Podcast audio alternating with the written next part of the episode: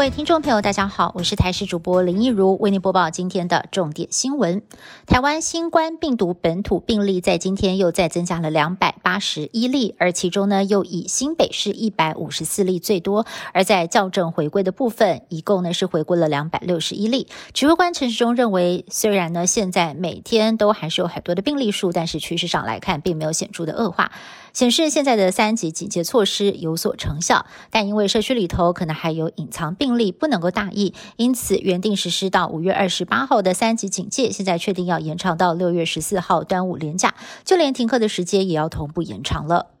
台北市文山一分局又有员警确诊新冠肺炎，勤务中心的温信主任以及一名分局工友 PCR 阳性确诊，两个人目前都被隔离，而分局也紧急大消毒。另外，万华西门派出所先前有一名员警确诊，现在又有另外一名员警快筛阳性，为此西门所将消毒关闭至少三天。而员警接连染疫，也让陈时中非常的心疼，在记者会上有感而发：什么时候了，连戴口罩这种事情还要警察？来抓，还有那些偷偷开的八大行业，也是加重社会的负担。讲到最后，不仅哽咽。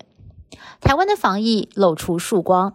指挥中心在今天公布，六月底前会有两百万剂的。疫苗到货，而到八月底会有一千万剂抵台，但是厂牌不能公布，只说了当中包括国产疫苗。至于为何还不能够公布厂牌，是有什么样的顾虑呢？陈时中也叹气回应说：“我当然顾虑很大，这段时间我们吃的亏还不够大吗？”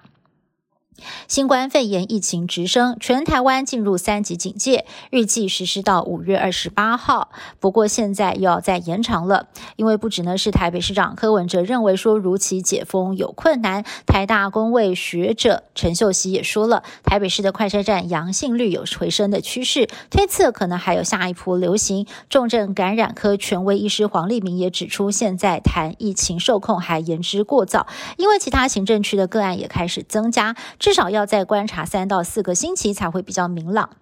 台湾最后的净土台东在今天也破功了。指挥中心公布新增两名确诊个案，一个是按五四六八住在太马里乡的男性，曾经跟按三四一九接触，十五号曾经参加邻家小馆的喜宴。另外一个按五四六九成功镇的女性，平常在北部上班，会搭泰鲁格号往来台北玉里，二十号发烧出现确诊个案。台东县政府呢？也是提升了防疫等级，从二十四号开始禁止餐厅内用，居家托育暂停，县府也进行分流办公。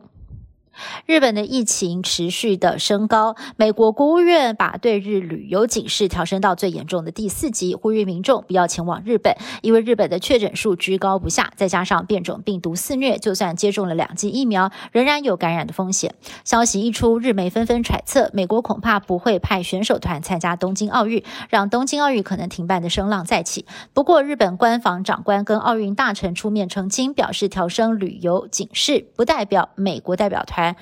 不会来参加冬奥。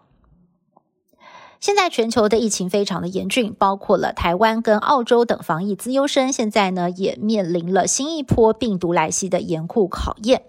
澳洲墨尔本三个月来的零确诊也破功了，最近累积新增五例确诊，当局立刻宣布重启严格的防疫措施，希望能够赶快的把疫情控制下来。